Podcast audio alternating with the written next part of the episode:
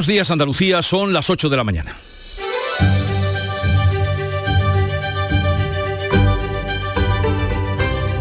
En Canal Sur Radio, La mañana de Andalucía con Jesús Vigorra.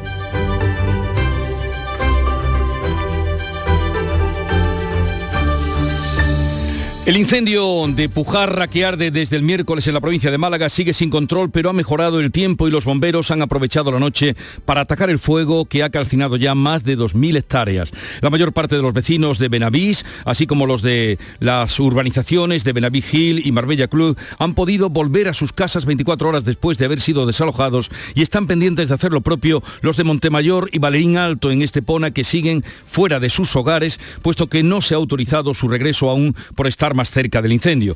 En un momento vamos con todas las novedades mientras nos preparamos para el calor que se nos viene encima este fin de semana y que incidirá especialmente en las provincias de Córdoba, Huelva, Jaén y sobre todo Sevilla. Meteorología activa avisos por calor de 12 del mediodía a 8 de la tarde en estas cuatro provincias. Y en Bruselas estará hoy el ministro de Exteriores, José Manuel Álvarez, que buscará una respuesta rápida a la crisis con Argelia y sigue confiando en que la ruptura unilateral del Tratado de Amistad no afecte al suministro de gas asegurado por contrato hasta 2032. Los bancos mantienen congelados todos los pagos y cobros con España. La mañana de Andalucía. Social Energy. La revolución solar ha llegado a Andalucía para ofrecerte la información del tiempo. Temperaturas significativamente altas en el interior de Andalucía. Los cielos van a estar este viernes poco nubosos y en Sierra Morena no se descartan chubascos ocasionales.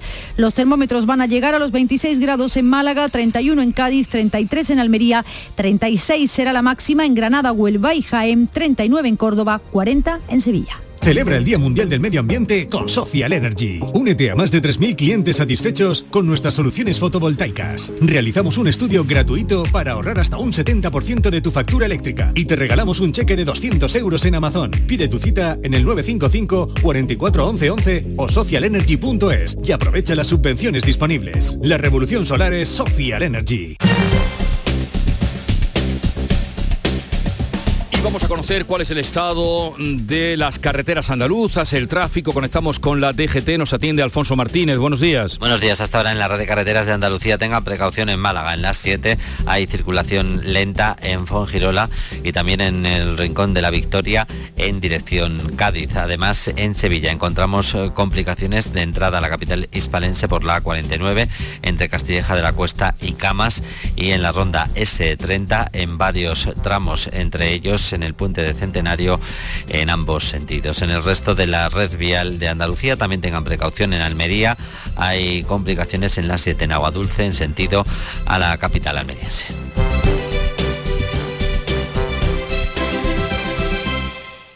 Dicen que San Juan nunca fue de días, que siempre fue de noches, de noches cortas y alegres, de noches en las que la magia vuelve.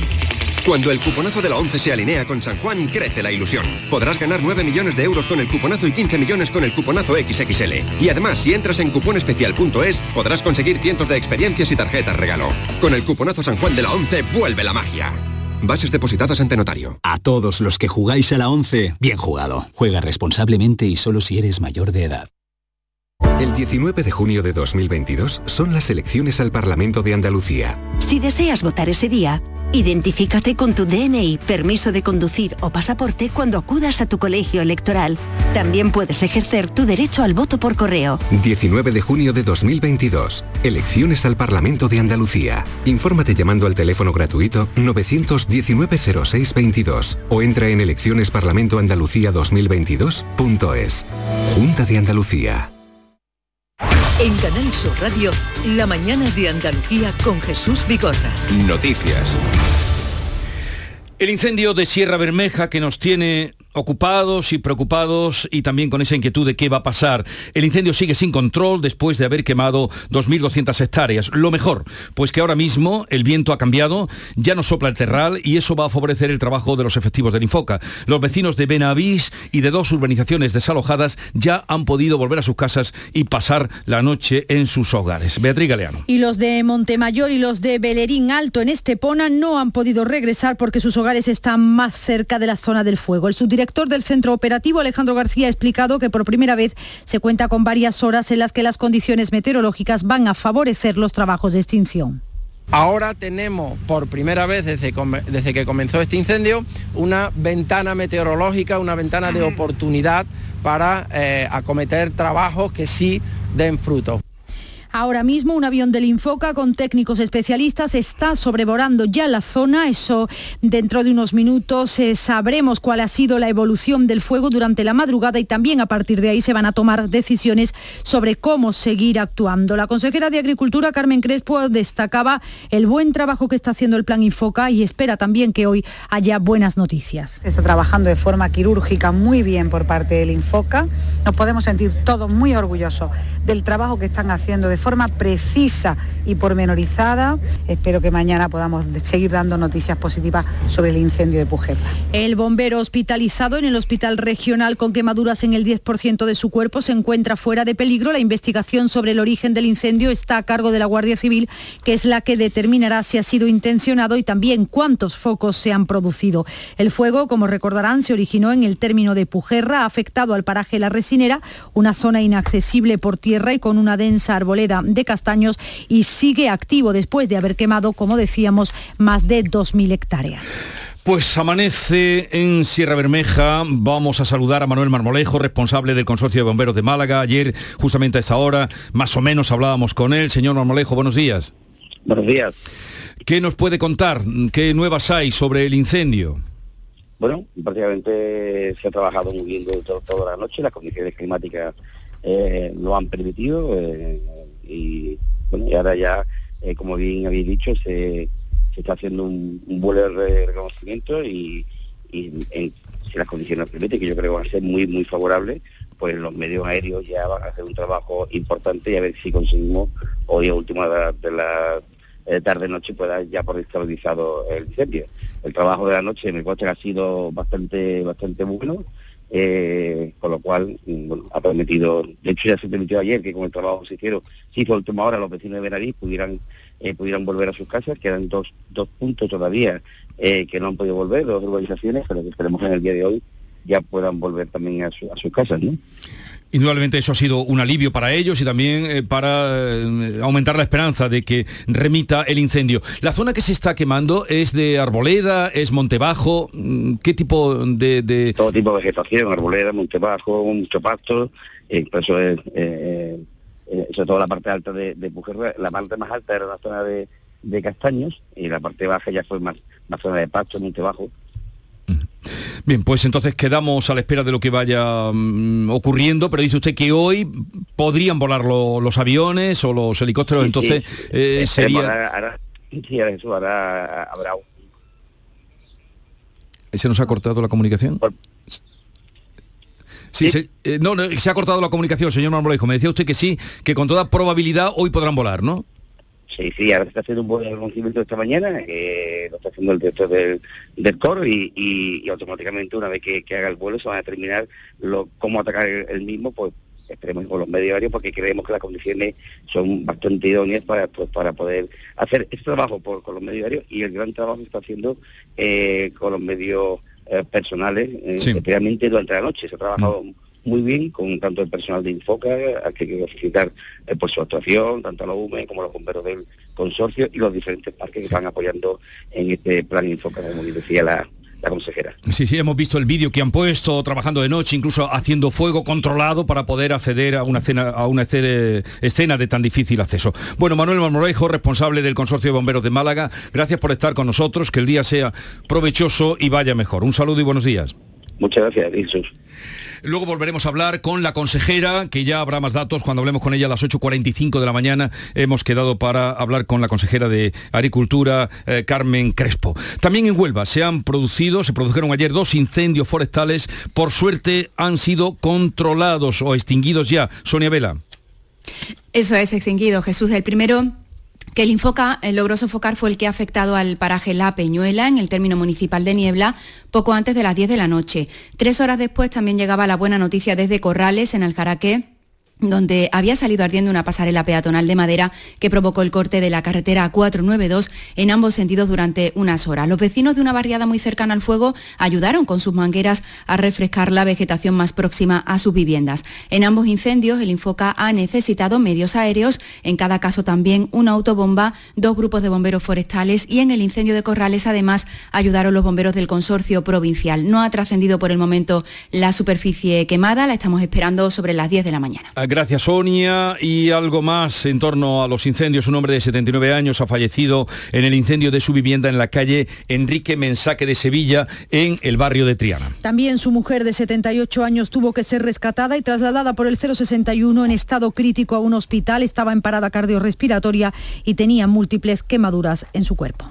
Y vamos ahora con el asunto de Argelia, grave conflicto diplomático. El Ministerio de Asuntos Exteriores español está estudiando denunciar a Argelia ante Bruselas para, eh, por la ruptura unilateral de relaciones comerciales anunciada por el país magrebí con España. Aunque el suministro de gas no peligra, dice el gobierno, las relaciones con Argelia se han deteriorado a causa del giro en la posición del Ejecutivo español con respecto al Sáhara y Marruecos. José Manuel Álvarez es el ministro de Asuntos Exteriores. Estamos analizando el alcance, las consecuencias prácticas tanto nacionales eh, como europeas, de esa medida de manera serena, pero también de manera firme Precisamente hoy José Manuel Álvarez viajará a Bruselas para reunirse con responsables de la política comercial de la Unión Europea. Las explicaciones, sin embargo, del Gobierno no son suficientes para el líder de la oposición, para Alberto Núñez Feijóo, que critica que no se haya informado a los partidos políticos de lo que está pasando con Argelia.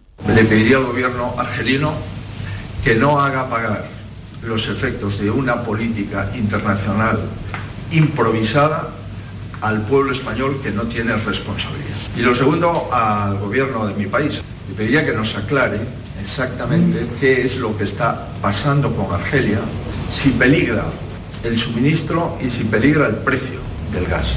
Ya hay empresas perjudicadas por la decisión argelina de romper relaciones comerciales con España. La empresa sevillana MC Puarsa, que fabrica ascensores, es una de ellas. Eugenio Barroso es su consejero delegado.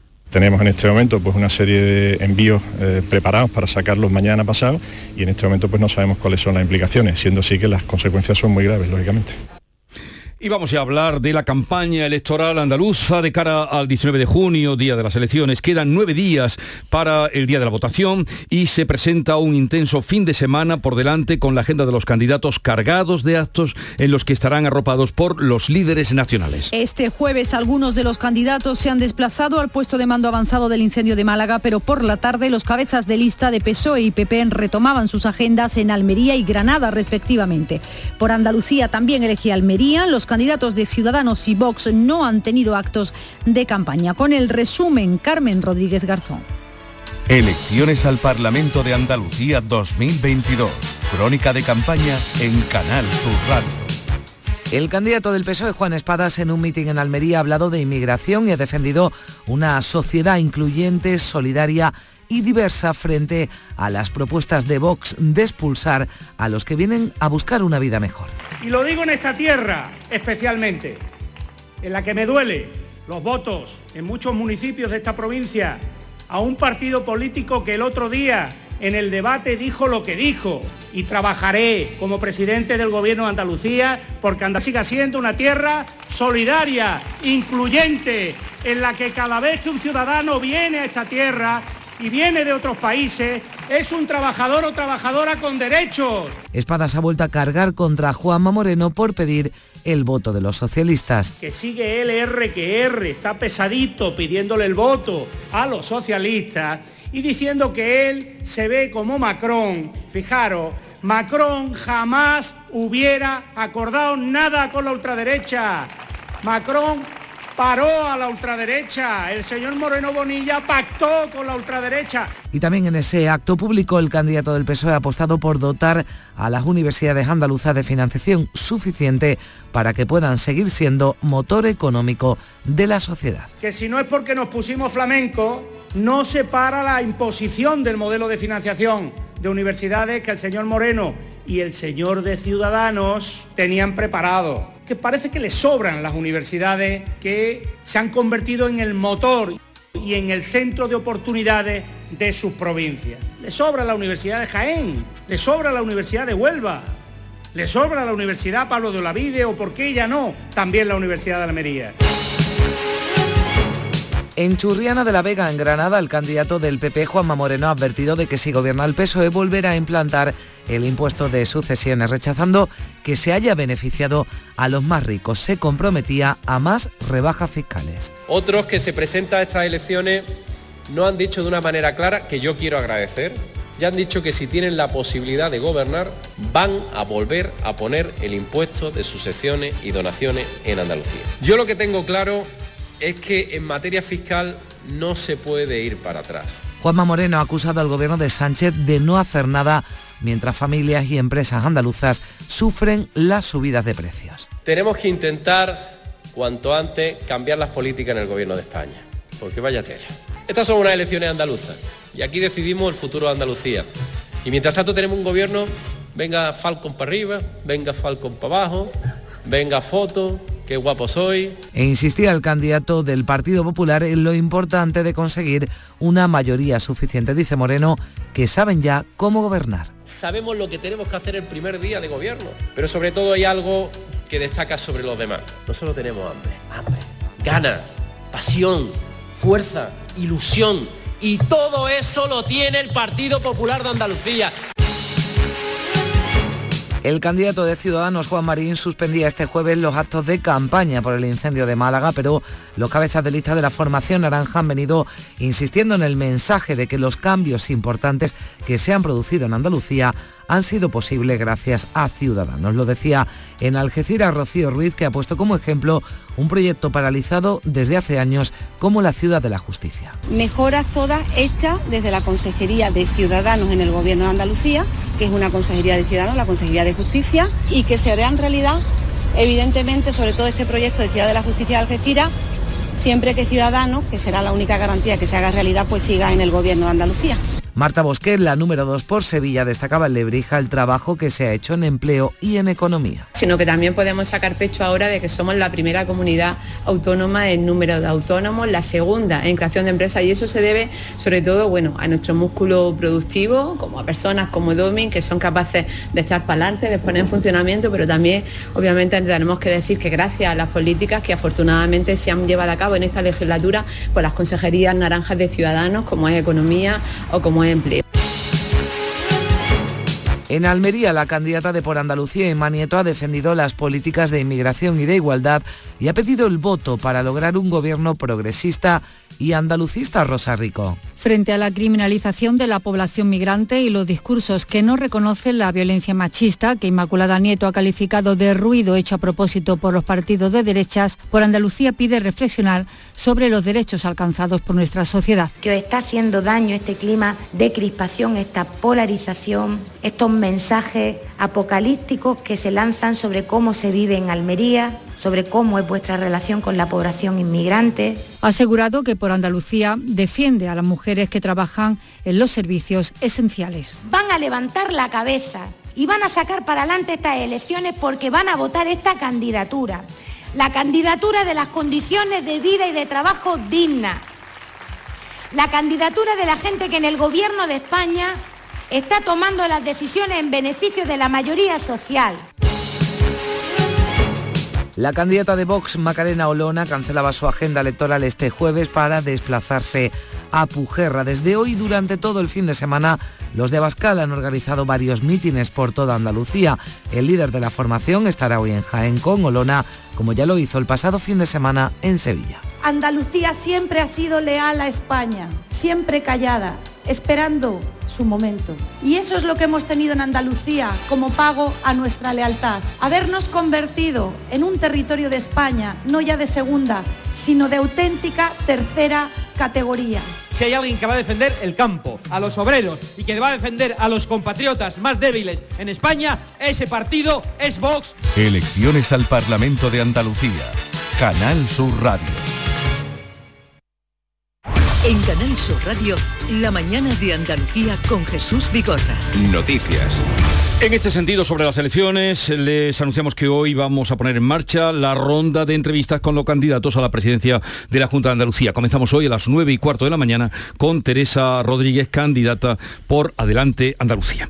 Vamos con otros asuntos. La Comisión de Salud Pública ha aprobado la cuarta dosis de la vacuna del COVID para mayores de 80 años y también la vacunación contra la viruela del mono para personas de alto riesgo. Se va a administrar una segunda dosis de recuerdo, es decir, sería la cuarta en total para la población más vulnerable, sobre todo para personas internas en residencias y mayores de 80 años. También ha aprobado la vacunación post-exposición, es, es decir, después de haber tenido un contacto contra la viruela del mono. Se va a priorizar la inoculación para personas con alto riesgo de gravedad o exposición a la enfermedad. Hay que tener en cuenta que solo han llegado a España 200 vacunas contra la viruela del mono.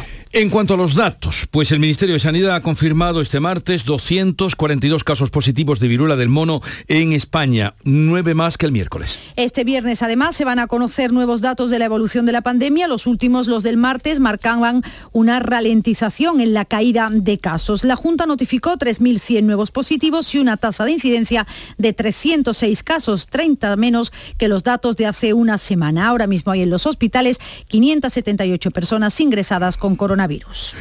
El Congreso ha aprobado el proyecto de ley de los planes de pensiones que siguen ahora su trámite en el Senado. El objetivo es que cada mes empresas y trabajadores, en el marco de la negociación colectiva, hagan aportaciones a una hucha para completar sus prestaciones. Es un compromiso adquirido con Bruselas. El ministro de Seguridad Social, José Luis Escriba, se ha mostrado satisfecho, ha destacado los incentivos introducidos, como por ejemplo deducciones en el impuesto de sociedades de hasta 400 euros en la cuota de la seguridad social o hasta de 8.500 euros en el IRPF para los asalariados. Lo que hace es eh, ofrecer a muchísimos millones de personas, trabajadores, autónomos, una nueva forma de ahorro mucho más atractiva. El ministro ha reprochado al Partido Popular su voto en contra a pesar de haberse acogido algunas de sus propuestas. También lo han rechazado los socios de investidura, excepto Bildu, que se ha abstenido. A favor han votado Ciudadanos, PNV y PDK. En el Congreso también se ha ratificado sin votos en contra el convenio 189 de la Organización Internacional del Trabajo, que amplía los derechos de las empleadas del hogar. Recoge, entre otros, la protección por desempleo de la que hasta ahora no disfrutaban, algo considerado discriminatorio por el Tribunal de Justicia de la Unión Europea. Un grupo de representantes de este colectivo ha celebrado este avance en el exterior del Congreso. Junto a ellas ha estado la vicepresidenta Yolanda Díaz. Eh, estamos demostrando que mm, vale estar en el gobierno para hacer cosas como lo que hoy eh, se ha aprobado y ya lo saben ellas, eh, la norma va a salir rápidamente y sí, vamos a darles todos los derechos en condiciones de igualdad, igual que el resto de los trabajadores y trabajadoras. Abundando en el ámbito laboral, hoy hay una huelga de autobuses urbanos en Granada ante la falta de acuerdo en el convenio colectivo. Laura Nieto. Es el primer paro de 24 horas en el transporte urbano de Granada. Habrá servicios mínimos del 30% del número total de autobuses que operan habitualmente en horas punta, es decir, de 7 a 9 de la mañana y de 7 y media de la tarde a 9 y media. El resto del día solo un autobús por cada línea existente. Los empleados eh, rechazaron ayer la última oferta realizada por la empresa y el presidente del comité, José Manuel Roldán, critica que el ayuntamiento se desentienda del conflicto. Los trabajadores y trabajadoras de transporte Rome no llegamos a entender como el señor alcalde y la señora delegada de movilidad que son los principales responsables de garantizar que se presten los servicios públicos, a día de hoy aún ni tan siquiera se han prestado a mediar entre trabajadores y empresas, ni han sido capaces de ponerse en contacto ni tan siquiera con los trabajadores. Esta ha sido la respuesta del alcalde Francisco Cuenca. Yo sé que hay una propuesta por parte de la empresa, hay una buena propuesta en cuanto al acuerdo negociado con las centrales sindicales, especialmente en el transporte público, y yo espero que, que eso al final derive en, en algo fundamental y en un acuerdo que evite una huelga. Los trabajadores se van a manifestar esta mañana desde La Caleta hasta la Plaza del Carmen, buena parte del centro de la ciudad. Recordemos que estamos en vísperas de la fiesta del Corpus, que empiezan cuándo, Laura? Mañana por la noche, esta noche es el pregón y el encendido del ferial será mañana sábado por la noche. El Cuco y su madre han sido condenados a dos años de cárcel por haber mentido en el juicio a Miguel Carcaño celebrado hace ahora 11 años en la audiencia de Sevilla por el caso Marta del Castillo. Dijo que no había estado en el piso de Carcaño donde mataron a la joven y tampoco estaba cuando sus padres llegaron de madrugada a su casa. Ahora se confirma que esas dos afirmaciones eran falsas, lo que no se sabe dónde estuvo realmente realmente, también tendrán que pagar 30.000 euros a los padres de la joven sevillana por el perjuicio que le han causado con sus falsos testimonios. El presidente del Gobierno ha anunciado que la sede de la futura Agencia Espacial Española estará fuera de Madrid. ¿A dónde o en dónde? Se preguntarán. Pues sepan que Sevilla es candidata con el apoyo institucional del Ayuntamiento y de la Junta de Andalucía. Este organismo va a coordinar todas las actividades espaciales nacionales y la participación española en los programas internacionales. Pedro Sánchez ha hecho el anuncio durante la presentación del PERTE aeroespacial. Estos son proyectos estratégicos para la recuperación y transformación económica. Pedro Sánchez. A mí me gustaría subrayar que va a contribuir además a fortalecer lo que he dicho antes, esa cohesión social y esa cohesión territorial de acuerdo a este proceso de desconcentración de nuevos organismos de la Administración General del Estado y los criterios de selección que se marquen, la agencia eh, se situará fuera de la capital de España. ¿Por qué Agua Sierra Cazorla es única? El equilibrio de su manantial es único, el más ligero en sodio, la idónea para la tensión arterial, más rica en magnesio, calcio y bicarbonato.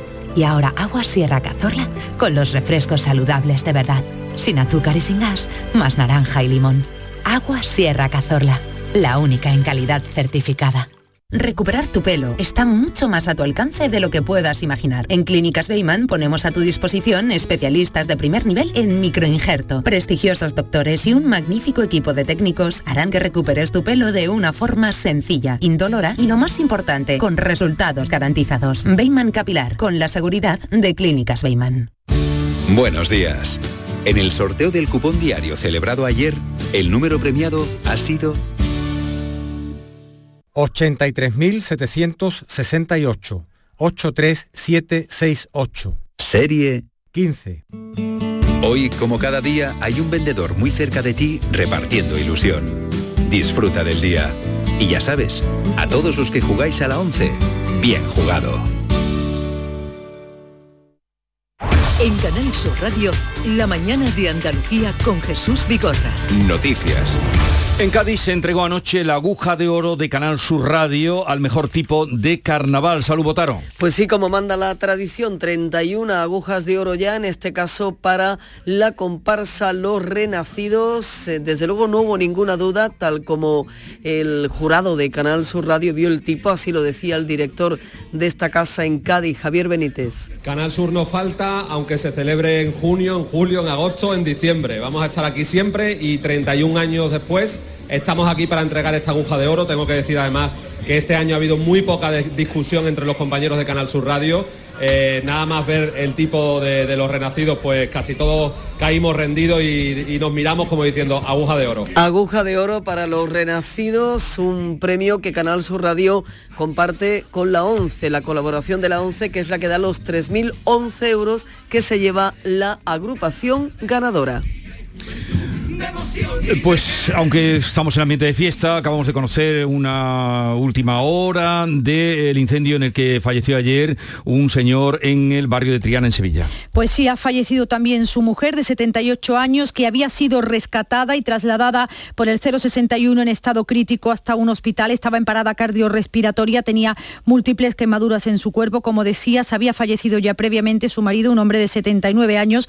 Vivían en una segunda planta de un piso en la calle Enrique Mesaque de Sevilla, en el barrio de Triana. Por causas que se desconocen, comenzó ese incendio que ha acabado con la vida de las dos personas que vivían en la vivienda de este matrimonio. Otros asuntos, a partir del 2023 los jóvenes podrán conducir desde los 16 años coches eléctricos de una potencia de 15 kilovatios y una velocidad máxima de 90 kilómetros por hora. Para ello tendrán que sacarse el carnet B1 que la DGT implantará en España y que recoge la estrategia de seguridad vial 2030. Según Fernando Grande El objetivo para este año, para ese año, para ese 2030, es reducir a la mitad el número de muertes y lesionados graves y que en el año 2050 nadie muera en un accidente en carretera. Pretende, sin ninguna duda, consolidar una cultura de la movilidad segura que nos haga avanzar en el objetivo de que ninguna persona resulte fallecida ni herida grave por siniestros de tráfico en el horizonte del año 2050.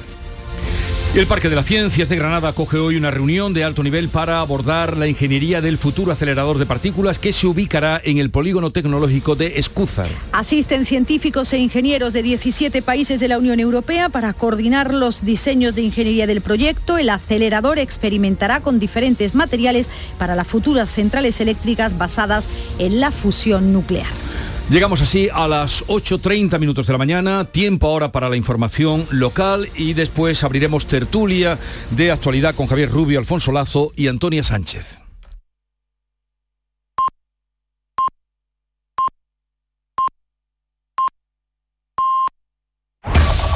En la mañana de Andalucía de Canal Sur Radio, las noticias de Sevilla.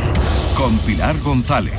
Hola, buenos días. A esta hora hay tráfico intenso en el Alamillo en ambos sentidos, también en la Ronda Urbana Norte, en la Ronda Histórica, en la entrada por el patrocinio y también en la entrada por Juan Pablo II. Tenemos una última hora, ha fallecido la mujer de 78 años que estaba hospitalizada en estado crítico tras el incendio de su casa esta pasada noche en Triana. Su marido de 79 años falleció en el incendio. El piso siniestrado estaba, está en una segunda planta de un bloque de tres. Cuando llegaron los las llamas salían hacia la fachada y también hacia la escalera. En el salón estaba la mujer inconsciente con quemaduras en gran parte de su cuerpo y en parada cardiorrespiratoria. Los servicios de emergencia consiguieron recuperarla hospitalizada, pero ya ha fallecido. En la habitación donde en principio comenzó el fuego estaba el cuerpo del hombre ya carbonizado. La Policía Nacional ha abierto una investigación para esclarecer lo ocurrido. Y los tres bomberos forestales heridos en el incendio de Pujerra en Málaga son sevillanos.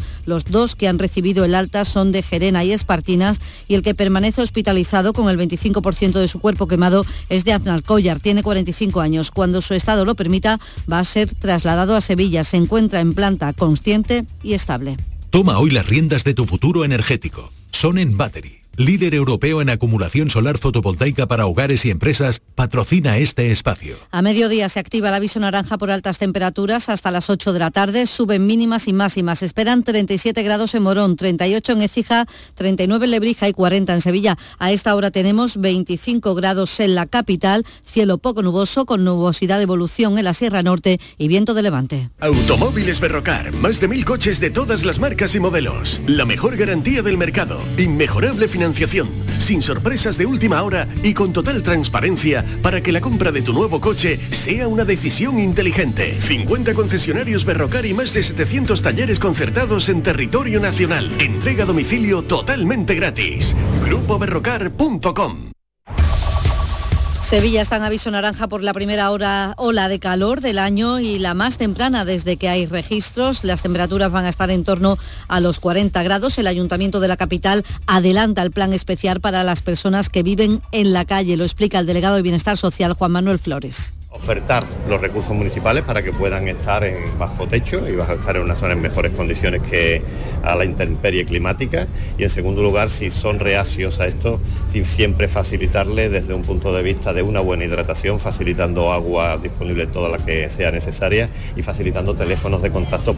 Los padres de Marta del Castillo, la joven asesinada en enero de 2009, han convocado esta mañana a los medios de comunicación. La defensa del Cuco va a recurrir la condena de dos años de cárcel, al igual que su madre, por mentir a la justicia en el juicio que condenó a Miguel Carcaño por el crimen. Han sido condenados también a pagar una indemnización de 30.000 euros a los padres de Marta. La abogada de la familia de Marta del Castillo, Inmaculada Torres, ha mostrado su satisfacción por la sentencia que estamos muy satisfechos con el, con el resultado, eh, plenamente satisfactorio, lo que esperábamos.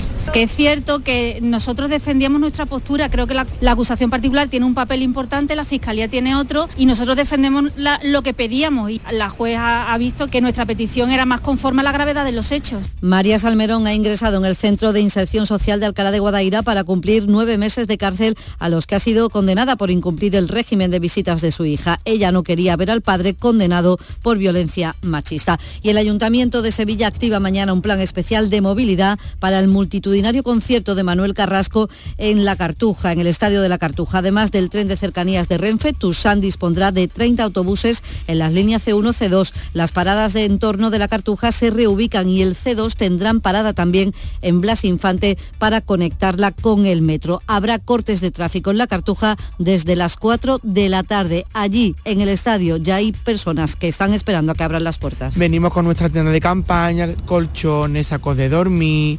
nuestro, nuestra nevera. Puede mucho más la emoción, eh, la familia que hemos hecho, eh, las risas, la juerga que organizamos por las noches, durante el día. Les contamos también que Sevilla tendrá el próximo invierno una ruta aérea directa de Ryanair con la ciudad alemana de Nuremberg. Y el ayuntamiento aborda este viernes la concesión del Bar Citroën para su nueva explotación. La tendrá con toda probabilidad Puerto de Cuba. 24 grados en Almensilla hasta ahora, 23 en Gilena, 25 en Sevilla.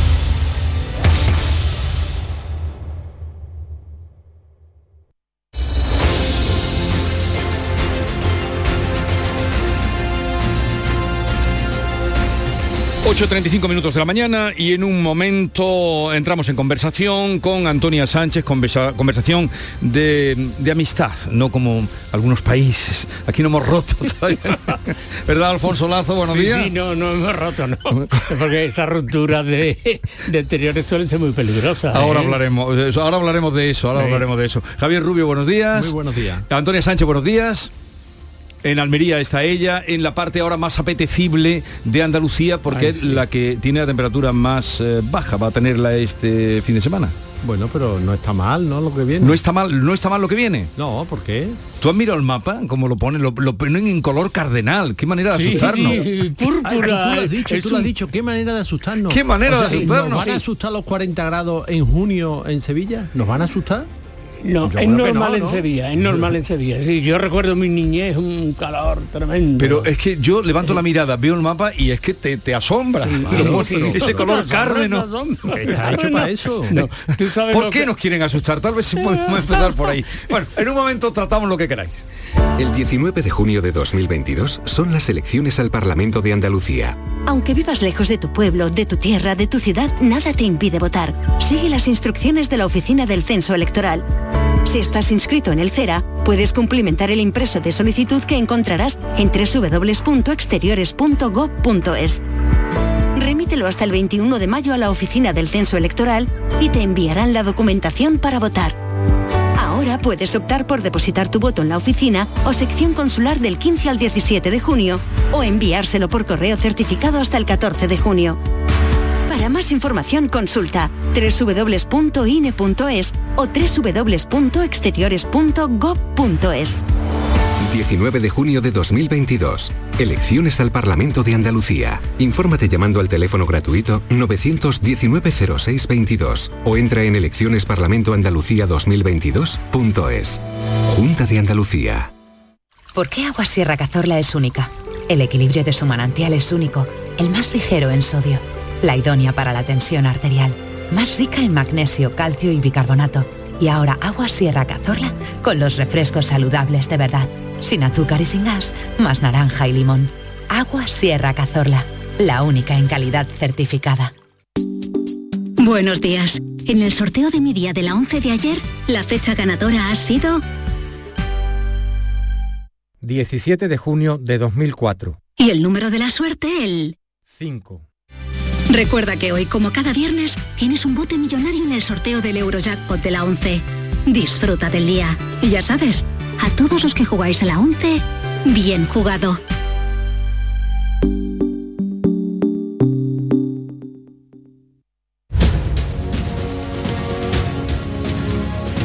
La mañana de Andalucía con Jesús Vigorra. Y también con Antonia Sánchez, su directora de La Voz de Almería. Buenos días, Antonia. Eh, buenos días. Buenos días Jesús. Estaba comentando con tus compañeros, ya sabes, Alfonso Lazo y con Javier Rubio, sí. Mm, con un tratado de amistad eh, y buena vecindad, que, estás en la zona ahora más apetecible de Andalucía, digo por la temperatura que vais a tener este fin de semana. Sí, está, está moderada, está moderada, la verdad. Está para ir a la playita y... ¡Ay, qué envidia! hasta magníficas playas, aprovecho, lo digo. Sí, eh, porque la temperatura esta mañana en la ronda, la que daban más baja, María Jesús Recio me decía ahí que lo máximo hoy sería hoy 31 grados. Sí, Eh, sí, e- es un calor, además hace una brisita que bueno que, que ayuda a sobrellevarlo, o sea que, que bien, bien. Bueno, 31 grados es frío, ¿eh? Pero que, que- que- sí, ¿verdad? Pero bueno, que aquí no. está todo dicho, ¿eh? que queda verano por delante. Eh, Bien, vamos eh, donde está la temperatura bastante caliente y caldeada. Y caldeada. No, no, no voy a entrar en la campaña, luego hablaremos de la campaña. sí, no, no, la campaña no está caldeada. es, Bueno, eh, eh, no está caldeada la campaña. No, no, luego diré algo. Luego quiero que digas algo. sí. Oye, una pregunta. en este ambiente em, de campaña electoral, ¿echas de menos tu pasado? No, no. Al contrario, bueno, lo, lo recuerdo como algo horrible, ¿no? No me digas Entonces, eso. No, no, no. Entonces yo, di- sobre todo en las primeras campañas, disfrutaba muy bien, estupendo. Pero no, no se me hizo, se me hizo pesado. Yo, Yo decía, digo, a lo mejor Alfonso cuando ve estos No, mítines... eh, nostalgia La no, ninguna, no, no, no, no. Nostalgia ninguna, eso está bien, no hay que tener nostalgia. Bueno, está bastante caldeado, bastante caldeado. Eh, y no sé si os ha tranquilizado porque ayer, eh, hablando pues de, de esta situación, de esta ruptura de las relaciones, rompiendo las relaciones, como cantaba Carlos Puebla, ¿te acuerdas? Rompiendo las relaciones, Argelia con España, la crisis ha desbordado al gobierno y ayer yo conté, lo tengo aquí apuntado pensando en vosotros, eh, no voy a mm, pasar todo, pero conté siete ministros que salieron a tratar de tranquilizarnos por el tema de Argelia. Sí, bueno. Eh, A- a Álvarez, eh, Isabel Rodríguez, Nadia Calviño, Yolanda Díaz, Teresa Rivera, Félix Bolaño y Marlasca. El presidente no dijo nada, le preguntaron, ¿está usted preocupado por el tema de, de Argelia? Y no contestó. Mm, Has dicho bien, a tratar de. A tratar de. Porque la tranquilidad, mm, eh, teniendo en cuenta el gobierno que tenemos y, y la ejecutoria que lleva, la tranquilidad, digo... o sea, que salgan siete ministros relativa. no te tranquiliza, Javier. Al contrario, Al contrario, al contrario, evidentemente. es muy si significativo. El presidente del gobierno y dijera, señores, esto es lo que está pasando y esto tengo una idea y vamos a ponerla en marcha. Pero, mm, o sea, mm, lo más mm, grave que yo veo es que no tenemos ni mm, se puede decir ni puñetera idea. Sí, hombre, Sí, hasta, ahí podemos, idea. hasta ahí podemos llegar. Ni puñetera idea de por dónde vamos a tirar. Y estamos en manos de Marruecos y de Argelia. Primeros de uno y después de otro. Y no tenemos una estrategia de política internacional. No sabemos qué queremos hacer con nuestros socios del Magreb. No sabemos qué mm, le vamos a presentar a nuestros socios europeos. No sabemos de dónde nos vamos a aprovisionar de gas. O sea, estamos ahora mismo mm, en una situación, pues eso, de intranquilidad. Y que salgan tantas voces del, del gobierno, a mí por lo menos lo que, me, lo que me suscita es justamente lo contrario, intranquilidad, porque no veo que haya nadie con, con una idea mm, para ponerla en marcha. Es significativo y además es esa unión de ministros de, las dos partes de- del gobierno, ¿no? En el mismo sentido. Es significativo a- en la lectura inversa. Es decir, en el gobierno, a lo que parece, em, esa preocupación existe y además, mm, bueno, mm, se habla por ahí en alguna crónica de fallo de cálculo y posiblemente eso es lo que ha pasado, que no no preveían esta reacción de Argelia o pensaban que no que Argelia iba a ser pero, hombre, iba a reaccionar de manera Claro, menor, claro, ¿no? claro, el fallo del cálculo. Claro. Pero hombre, yo me puedo equivocar porque soy un humilde periodista de Mm. provincia. Pero nadie en el Ministerio de Exteriores es capaz de anticipar la jugada y decir cómo cambiemos la postura del Sáhara, se nos rebrinca Argelia. O sea, esto que parece que es de primero de geoestrategia internacional. Sí, ¿no? de primero de GB en realidad, ¿no? Porque es de sentido común, dos, dos, dos países eh, claramente enemigos, tú estás en relación con uno y de repente cambia la estrategia y te va con el otro, eso tiene consecuencias. Eso tiene. La verdad es que es difícil, ¿eh? No, no se sabe qué. eh, Eh, eh, ¿qué, qué mano me corto? Eh, ¿Qué ma- qué ¿Enfadar mano a Marruecos corto. o enfadar a Argelia? Eh, Sí, cualquiera de las opciones era mala. Era mala, era mala. Cualquiera de las dos. Eh, Lo que yo creo es que la, vamos, es mi, mi impresión, ¿eh? Eh, que la toma Sánchez por una razón misteriosa, sin consultar con nadie, ni siquiera, eh, bueno, con la mitad de su partido, por supuesto que no, porque le iba a decir que no. ¿eh? Eso de romper... La mitad de su rom- gobierno. A la mitad de su gobierno, perdón, iba a decir que no. Y de su partido. ¿eh? el, el- el Partido Socialista históricamente, ha sido mucho ha sido muy pro Saharaui, Iba- por lo iban a los tanto, mítines y- y exactamente, presentaban a la delegación de la y se República gritaba en los mítines, el- se gritaba en los mítines, Sí. Polisario vencerá, ¿no? Sí. Polisario, Polisario vencerá. Era un, un- un grito típico de los congresos del PSOE, ¿no? Entonces, de repente cambiar sin avisarlo mm, hacia Marruecos, pues ha, sorprendido incluso al propio partido y, y me imagino que le habrá sentado mal. ¿eh? Y luego hay en, en España, pues hay una especie de, de sentimiento amistoso hacia Argelia, sobre todo en Andalucía, esa costumbre de recoger en los pueblos de Andalucía a niños saharaui para Sí, que- bueno, por cierto, este año, ayer me confirmaban que han llegado ya los 500. Antes Sí. de la pandemia venían 3.000 a Sí. Andalucía. Aquí creían que no iban a llegar, pero afortunadamente 500 niños ya eh, Ah, han ya, llegado. pues eh, eso está bien, porque también hay otra cosa, es decir, los acuerdos de Marruecos yo creo que había que hacerlo de alguna manera, porque si no tenemos un problema con la inmigración, con la inmigración ilegal. Pero lo que se está diciendo, Marruecos no es de fiar. Yo no sé si esto va a producir una crisis que lo digamos en la radio, pero Marruecos no es un país que sea de fiar. Al principio se dijo una cosa que a mí me pareció absurda y que evidentemente no ha sido así. No, es que esto a cambio de que Marruecos renuncie a Ceuta y Melilla. Marruecos no renuncia a nada, ¿eh? no renuncia a nada. Y en cambio Argelia es de fiar. ¿Eh? Es, un, es un estado sólido, sólido en el sentido de, de- de prestigio eh, internacional, de cumplir sus palabras, y me parece que ha sido... Pero Alfonso, yo creo que en este punto los que no somos de fiar son es España, es el gobierno. Bueno, bueno, español. pues claro, claro, Claro, claro. Eso es lo que agrava la, la Eh, crisis. ¿no? Evidentemente, evidentemente que el gobierno español no tiene, o Este parece gobierno que no tiene. y todos los gobiernos, o Sí, sea, sí, porque, todos los porque no gobiernos. hemos tenido una directriz clara de qué es lo que Nunca. queremos, cómo De- queremos fundar nuestras relaciones con los vecinos. No Sí. lo tenemos claro, pero no lo tenemos claro en 40 años de democracia. No sabemos a dónde vamos. Y ellos sí saben, Marruecos sí sabe a dónde va y sabe lo que quiere. Sí, sabe y presiona y sabe presionarnos. perfectamente, perfectamente. ¿Eh? Y, los botones que tiene para presionar, Claro, los resortes que tiene para presionar son enormes, tremendo. Es que fue inmediato la- el asalto de los 10.000 a la Claro, la, relación Pero- de causa-consecuencia parece clarísima. Pero claro, a ver, ¿esto quién lo arregla? Hoy el eh, ministro Álvarez, guys que cada vez eh, parece más mm, parece más un cura, no sí, sé. con- sí, está muy untuoso. Tiene ese, ese vamos, aspecto de, de buena persona Sí, y tal, sí. pero que se iba a ir a, a Estados Unidos para la cumbre de, las Américas, ha mm, trocado Sí, el vuelo y se va a Bruselas. Eh, ¿Quién nos ayudará la Unión Europea a arreglar esto? Espero, espero, porque si no sería escandaloso. Bueno, entonces para qué se está, para que existe una Unión Europea, ¿eh? Sí, claro, pero la Unión Europea Bueno, dirá, oiga, eh, claro. También ese es un problema suyo. Bueno, No, Es no que en la Unión Europea hay más países. Cuando se Exacto, ha incendiado el rastro, no venga a pedir la exacto, manguera, pídala usted antes y coordínese y No, no, ese es un problema, y un anuncie problema. y O sea, el problema es, es gordo, lo veis así, ¿no? Sí, Yo lo sí, veo sí, muy sí, sí, gordo, ¿eh? Hombre, yo creo que la Unión. Europea hará valer el, el tratado, mm, pero habrá que ver si el pormenor de ese tratado eh, respalda la, la postura, respalda a España, porque eh, claro, ahí también está Italia y también está Francia, que tienen muchos intereses con Argelia. Ah, claro, Entonces, mm, Pero bueno, la, hombre, la Unión Europea su obligación será como, como institución supranacional no defender también a, defender la postura de España, pero tiene que ver si la postura de España no entra en conflicto con, Ah, claro. con otros intereses. Y entonces habrá que ver quién tiene más influencia. Eso es, eso es, eso quién es, se mueve o sea, mejor entre bastidores, quién hace Porque nosotros exportamos, nosotros exportamos mucho a Argelia.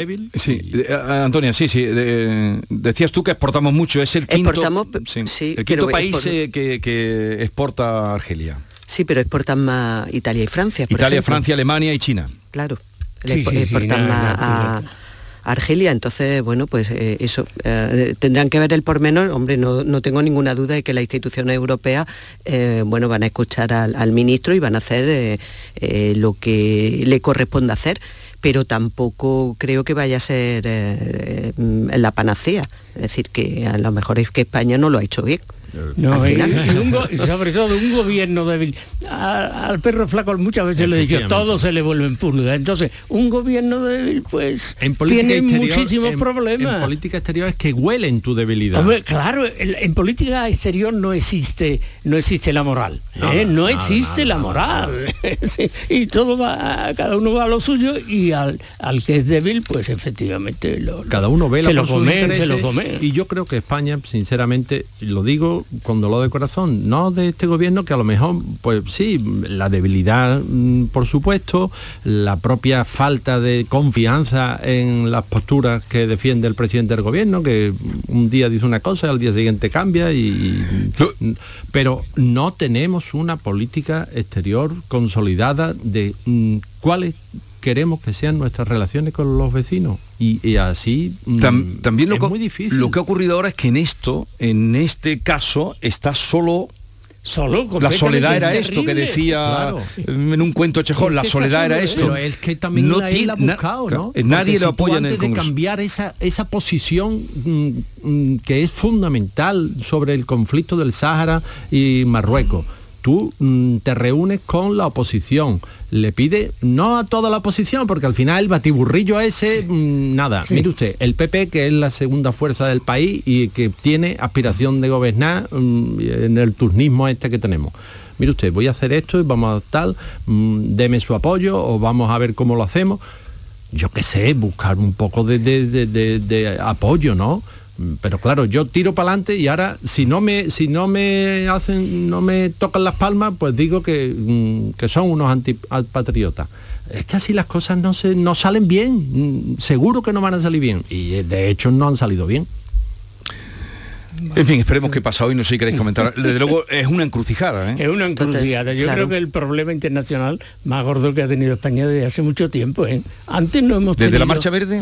Sí, pues sí, claro, de la Marcha claro, Verde. Ahí, la Marcha Verde ahí- estaba vivo todavía. En Digo, realidad no, estaba digo vivo porque- Franco. Se estaba muriendo, pero... Pero porque la cosa es complicada, lo que decíamos. eh, No, no, es muy ¿Con complicada. quién me voy? ¿Con Argelia o con Marruecos? Claro, muy, muy complicada, muy complicada. Y, y ver, eh, a mí lo que más me asombró fue ver siete ministros eh, salir. Sí, eso es peligrosísimo. Eso, eso, eso significa, mire usted, la catástrofe la tenemos encima. Eso, Sí. Es horrible, ¿no? A mí me, anoche cuando lo veía, salí uno, digo, bueno, ¿qué pasa aquí? Esto es muy grave. ¿eh? El Claro. presidente en silencio y siete ministros diciendo, no pasa nada, no pasa Sí, sí, nada. no, por, el no síntoma otra cosa.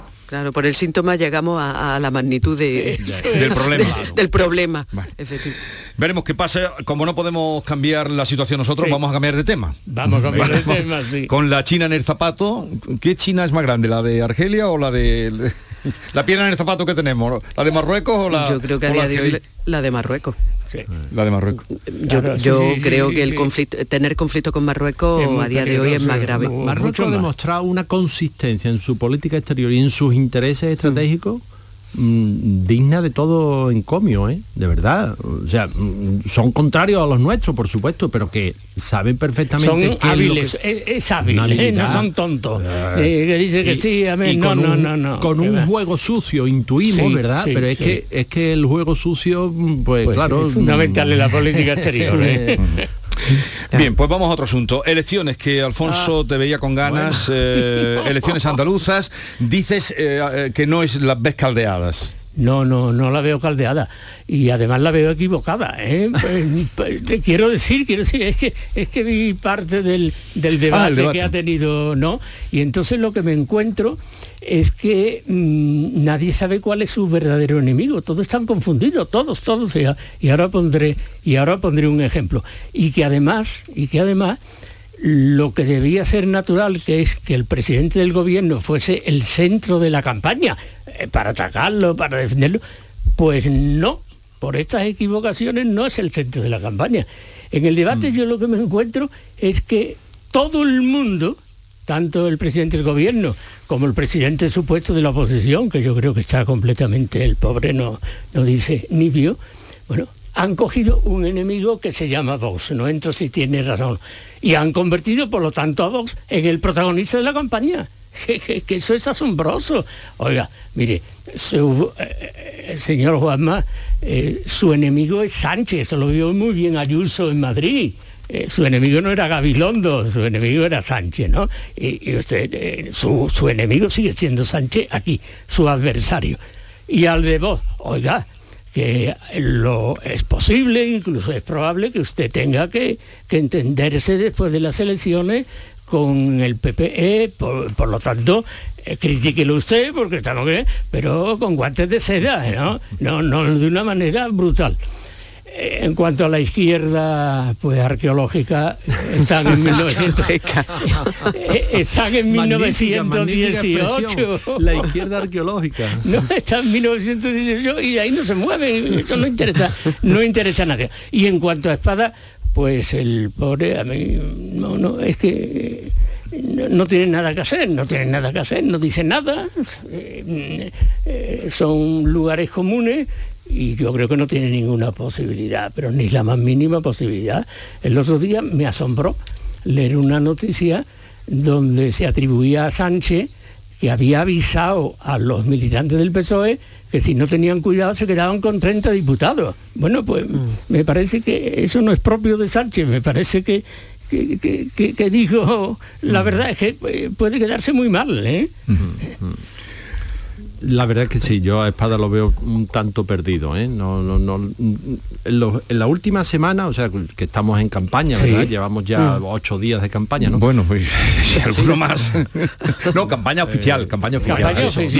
dices, bien. Desde el viernes dices bien, son ocho días, ¿no? Dices bien. Pero en este último, desde después del, del debate, porque antes sí estaba con la sanidad y tal, pero, ya eso mm, como que lo ha olvidado. Entonces ahora mismo no soy capaz de eh, eh, señalar su línea estratégica. No sé mm, cuál es el mensaje que está tratando de, yo, yo creo que la línea más allá de bueno mm, eh, no se va a liar con Vox sí, eh, la ultraderecha, y eso ultraderecha, le importa un pimiento al votante a los ciudadanos no está proponiendo y eso no alguien que tiene que que jugársela en la urna, mm, no lo sé. A ver, sí, eh, bueno, Yo, sí, yo lo que veo es que una campaña en la que, bueno, es una campaña de que se está arriesgando poco mm. y, se vio ya en el debate y vamos a ver lo que va a pasar en el, siguiente debate, pero creo que por ahí va la línea, es decir, Juanma Moreno no le conviene y no le interesa arriesgar excesivamente y, bueno, ese papel lo, en el debate concretamente lo ha cumplido Juan Marín. Mm, y, en el caso y en el caso de y bueno vamos a ver si sigue por esa línea. Es que no no le interesa entrar en la confrontación directa que en este caso sería la posibilidad de confrontar con vos para que no le restara eh, parte de su electorado.